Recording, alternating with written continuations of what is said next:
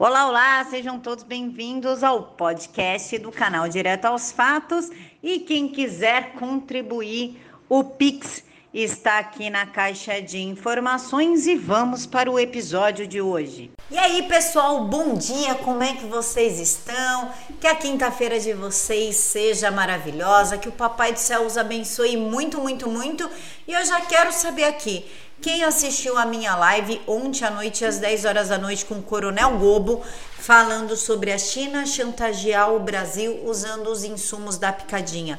Não acredito, não. Você não viu? Não, não, peraí. Clica aqui no izinho e vai lá assistir. Mas antes, espera, assiste aqui o vídeo que tá cheinho de novidade para você começar a sua manhã muito bem informado. E vamos começar a falar do TOEFL e essa matéria eu quero saber a opinião de vocês, porque eu já começo com a pergunta antes de colocar a matéria. Vocês acham que isso é jogadinha? Tipo cartas marcadas para falar que o STF é justo e olha para os dois lados? Ou porque aconteceu algum racha lá dentro e Trófoli falou: haha, vem aqui na minha Renan Calheiros que agora eu vou te catar. Toffoli libera a volta de análise de ação do Supremo Tribunal Federal envolvendo Renan Calheiros e o quadrilhão do MDB, que são os caciques que estão no Senado. O Toffoli pediu vistas do processo em fevereiro e agora ele resolveu devolver o processo e pediu para que o Fux coloque em pauta ainda semana que vem. Entre os réus por organização criminosa está Renan Calheiros, Jader Barbalho, Edson Salomão, Romero Jucar, Jucá, Valdir Halpe e Sérgio Machado. Eles estão envolvidos num caso de corrupção de 864 milhões de reais. É uma denúncia que foi apresentada por Rodrigo Janot quando ele era procurador da República em 2017, e essa é uma propina de contratos da Transpetro e da Petrobras. E a, a corrupção ali, a, a troca entre os amigos aconteceram por intermédio de Sérgio Machado, Paulo Roberto Costa e Nestor Severo. Quem que lembra do Nestor Severo, aquele que tem um olhinho meio torto? Que delataram um esquema de corrupção. Cabe agora a Fux marcar a data do julgamento. E aí, senhor Fux, vamos que vamos marcar a data desse julgamento que eu tô louquinha para saber se, o que, que aconteceu, como é que vocês vão lidar com isso, se vocês realmente serão isentos ou se vocês têm lado isso aí é apenas um circo armado. E por falar em circo armado, vamos falar do Fala Fina, o Randolph Rodrigues, que acha que está mandando em tudo, que ele é o dono do Brasil, que ele é o cara, que ele que manda na coisa toda, e ele pediu para que Alexandre de Moraes substitua Augusto Aras em inquérito dos atos antidemocráticos. Na semana passada, a Procuradoria-Geral da República pediu ao Supremo Tribunal Federal o arquivamento das investigações e Randolph Rodrigues, aquela pessoa com aquela voz máscula, cheia de testosterona, quer que o Procurador-Geral Augusto Aras seja substituído. Por quê? Porque não está fazendo o que ele quer. Como assim? Quem você pensa que é para contrariar Randolph Rodrigues? Você não é ninguém. Ele é o senador do Amapá, Randolph Rodrigues, com aquela voz maravilhosa, aquela impostação, aquela postura, aquele jeito educado, né? Cavalheiro de ser. Então você não pode contrariar um homem dessa estirpe. Então ele quer que o Alexandre de Moraes substitua. ouçam bem aqui, ó. Substitua o chefe da Procuradoria Geral da República. É isso mesmo. O Brasil tá ou não está de ponta cabeça? E por falar em ponta cabeça, a Universidade de São Paulo, a USP, ao invés de se preocupar em recuperar o seu ranking nas faculdades internacionais, está preocupada em querer ferrar o presidente Bolsonaro. O USP cai em ranking internacional de universidades mais Brasil aumenta a participação na lista. É que a USP caiu, mas quatro universidades conseguiram ranquear. Cinco instituições entraram pela primeira vez no ranking internacional. Outras oito atingiram a pontuação para fazer parte dessa lista. O Brasil passou de 14 universidades para 27 entre as analisadas, mas a USP saiu da, da posição 115 para a 121 e ao invés ela estar preocupada em melhorar o seu ranking, melhorar a sua, a sua instituição, seu método de ensino, como por exemplo, ensinar jornalista que não existe a palavra despiora. Despiora. O que, que é despiora? É tipo, quando você ganha, você não ganha, você desperde não, não tem a mínima lógica. O que ele, o que ele, não, ele não quis né, entender que era uma notícia boa.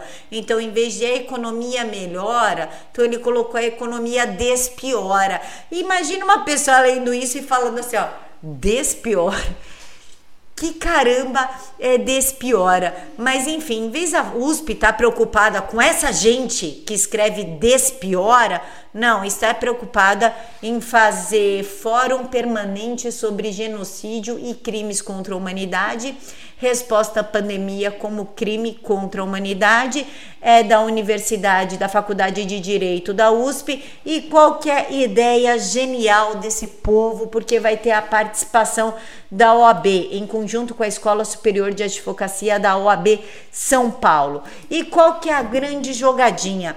Eles estão querendo criar precedente porque a OAB está esperando o relatório final da CPI, que já está pronto, porque Randolph Rodrigues e o Renan Calheiro já falaram que esse relatório. Oh, na verdade, o relatório ficou pronto para depois começar a CPI. Esse relatório já está pronto há muito tempo para poder denunciar o presidente Bolsonaro em cortes internacionais como genocídio e crime contra a humanidade. Fica a pergunta: quem causou a pandemia? Foi o presidente Bolsonaro? Não, não foi. Mesmo porque o porteiro do prédio lá do condomínio do Bolsonaro não viu o vírus saindo de lá.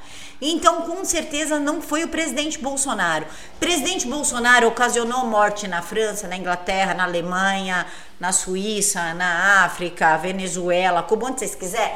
Não, não causou. Então é genocídio do que, senhor? Crime contra a humanidade, porque se foi o STF que deu autonomia aos governadores e prefeitos de lidar com a pandemia, e caberia ao presidente Bolsonaro somente dar o dinheiro. Ele deu, ele deu bilhões de reais. Só que esse povo roubou, fez um monte de compra sem licitação, compra superfaturada e a culpa é do presidente Bolsonaro. A OAB ela só pode estar tá de brincadeira. E por falar em brincadeira, vamos falar de CPI do circo. CPI derruba sigilo de documentos do governo e convoca o Osmar Terra e auditor do TCU, autor do texto usado pelo presidente Bolsonaro. Aí eu pergunto assim, que culpa tem o presidente Bolsonaro que o cara do TCU fez a palhaçada dele de passar um relatório supostamente, né? Vamos deixar bem claro aqui, supostamente, porque a gente não sabe falso. Inclusive, a Corregedoria do TCU pediu que a Polícia Federal investigue o Alexandre Marques por ter dado aquele documento ao presidente Jair Bolsonaro. E por falar em presidente, a gente tem que falar daquele cara da Argentina, sabe? O presidente Alberto Fernandes, também conhecido como ditador, que não está dando conta do próprio país, que as pessoas lá estão passando fome, inclusive ele fala, ele que tentou dar uma humilhada nos brasileiros, falando que os brasileiros vieram da selva. Mas pelo menos, senhor Alberto Fernandes, nós temos o que comer. Nós temos um presidente de verdade. O Brasil foi um dos dois países, que é o Panamá, que saíram da extrema pobreza em plena pandemia, ao contrário do seu, que entrou para a pobreza, que tem as pessoas na Argentina comem, pedindo comida em porta de padaria. Padaria esta que há tempos atrás elas eram clientes. E para quem duvida do que eu tô falando, vai lá na minha live com as irmãs Assis. Elas são brasileiras, mas elas moram na Argentina desde pequenininhas, acho que desde os 7, 8 anos de idade. E elas contaram exatamente o que está acontecendo na Argentina. Inclusive, senhor Alberto Fernandes, no Brasil a gente não tem campo de, campo de concentração. O senhor pode falar o mesmo de Formosa? Não sei, pode? Presidente da Argentina, o Alberto Fernandes. Brasileiros vieram da selva e os argentinos de barco da Europa. Se estivessem no Brasil, o Alberto Fernandes estaria sujeito a pena de três anos de prisão por injúria racial. Aí o que, que ele fez? Ele viu que deu bem ruim a fala dele e pediu desculpa. Presidente da Argentina pede desculpas por fala polêmica. Eu não quis ofender ninguém, diz Alberto Fernandes. Pô, o senhor não quis ofender ninguém. É, pois é, mas olha só, eu também não quero ofender, tá bom? Não quero. Mas o senhor não passa de um poste da, da Cristina Kirchner, um bonequinho do Foro de São Paulo que conseguiu deixar a Argentina nos piores índices do mundo em questão de pobreza durante a pandemia e para vocês se recuperarem vai levar até 10 anos. Nós no Brasil vamos fechar o ano possivelmente com um PIB de 5,4%. Mas eu não quis ofender, não, tá bom? E vamos falar de Barroso. Barroso fala em fraudes e diz que a vida vai ficar bem pior se o voto impresso for aprovado. Depende da vida de quem que ele tá falando, né? Porque nós, eleitores, vai ficar bem melhor. Inclusive o Barroso, ele falou uma frase que me chamou a atenção por conta da das entrelinhas do negócio. Vamos lá. Portanto, se o Congresso Nacional decidir que deve ter voto impresso e o Supremo validar, vai ter o voto impresso. Vem cá, querido Barroso. Se nós temos três poderes, legislativo, executivo e judiciário, e eles são independentes, porém harmônicos entre si, ou seja, eles se respeitam, se o Congresso é, aprovar o voto impresso, por que, que o STF tem que validar isso se quem faz as leis no país é o legislativo? Seria isso uma confissão de que o judiciário está se metendo entre os três poderes e acabou essa divisão e quem está mandando no país é o judiciário, é o Supremo Tribunal Federal? Não sei, é só uma pergunta, não estou acusando os iluministros de absolutamente nada. E por falar ainda em Barroso, ele ofendeu nós cristãos. Ele disse que há um cristianismo do mal no Brasil.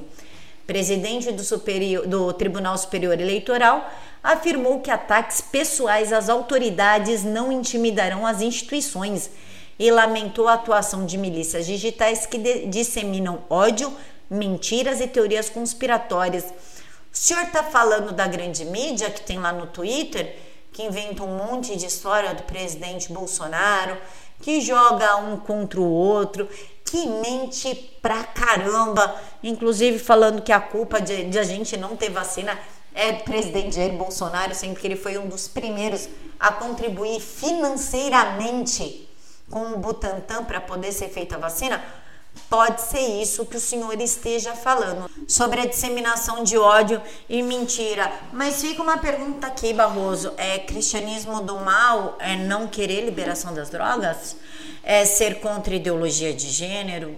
Não querer que bebês inocentes morram no útero das suas mães?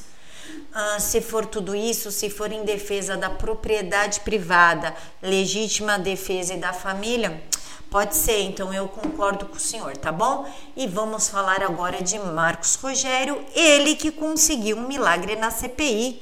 Ele conseguiu fazer com que Omar Aziz se comprometesse a pautar amanhã, no caso é amanhã, é hoje, né, quinta-feira, a CPI da Covid, a convocação de Carlos Gabas, do consórcio do Nordeste. Pessoal, senhores e senhoras, é pra gente comemorar isso aqui de pé é para soltar fogos, é para soltar champanhe, porque, orra, o cara tá mais difícil de chamar do que o Donald Trump, que coisa absurda.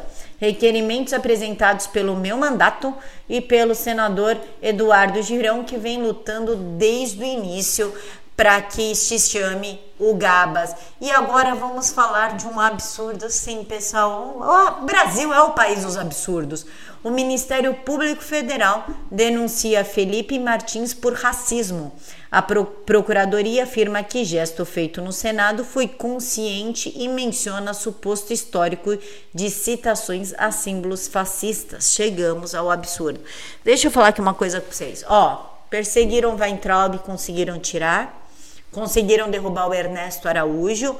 Querem pegar o Salles Agora eles querem o Felipe G. Martins. E aí eu troco aqui uma ideia com vocês. Sabe quem pediu há um tempo atrás a cabeça do G. Martins? Isso vocês podem colocar no Google.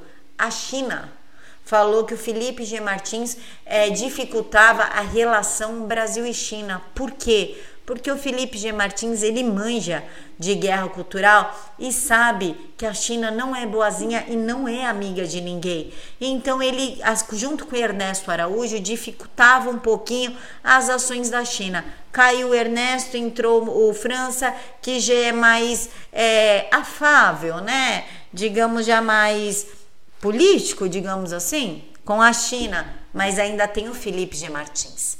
E aí, derrubando Felipe G. Martins, acabou. E por falar em acabou, atenção brasileiros e brasileiras, porque a Organização Mundial da Saúde quer que nós banquemos 250 milhões de dólares pela pandemia causada pela China e eu não estou brincando. OMS pressiona Brasil a dar 250 milhões de dólares para frear a pandemia no mundo. A organização espera ainda que o país produza vacinas e as distribua para as demais nações sul-americanas. Vem cá, OMS, cobre da China. Pague vocês que sabiam do que estava acontecendo na China e ficaram quietos por meses. Tão quietos a ponto do Donald Trump falar: acabou essa palhaçada, eu vou tirar dinheiro da OMS. Gente, isso aconteceu ano passado. Peraí, agora nós, quer dizer, nós vamos ter que pagar. Não, né? Porque o presidente Bolsonaro já tá dando auxílio Covid, já dá Bolsa Família, o presidente já tá fazendo aí das tripas coração. Por quê? Porque a gente sem trabalhar não rola a economia, não rola o dinheiro, a gente, ele não tá conseguindo sobrepor o caixa. O que que, o que que enche os cofres públicos? O nosso trabalho. A gente faz girar a economia com impostos, os impostos são para os cofres públicos não tá tendo isso. Então o presidente Bolsonaro já tá aqui, ó, apertado, né? Naquele jogo de cintura. E a gente ainda vai ter que pagar o pato por uma pandemia causada pela China. A MS só pode tá de brincadeira com a nossa cara e tá achando que aqui é a casa da mãe Joana. Só se for. E por falar em casa da mãe Joana, mais um gasto para o Estado, eu não estou brincando com você. Supremo Tribunal Federal, indenização por ferimento em protestos a, o Supremo Tribunal Federal quer que o Estado, o Estado brasileiro, ou seja, nossos impostos, pague indenização para jornalistas caso eles sejam feridos pela polícia em manifestações. Duas perguntas para vocês. Já viu jornalista ser ferido em protesto de direita, em manifestação de direita? Não. Por quê? Porque nós não somos selvagens. E segundo, quem garante que o jornalista não provocou a situação justamente para re receber essa, essa suposta indenização aí, caso aconteça? E quem garante que foi a polícia que agrediu? Como é que vai ficar? Agora a gente vai ter que pagar para os bonitos caso eles se machuquem. É muito simples, jornalistas. Não vão em manifestação de esquerda que vocês não se machucam. Vão somente nada à direita.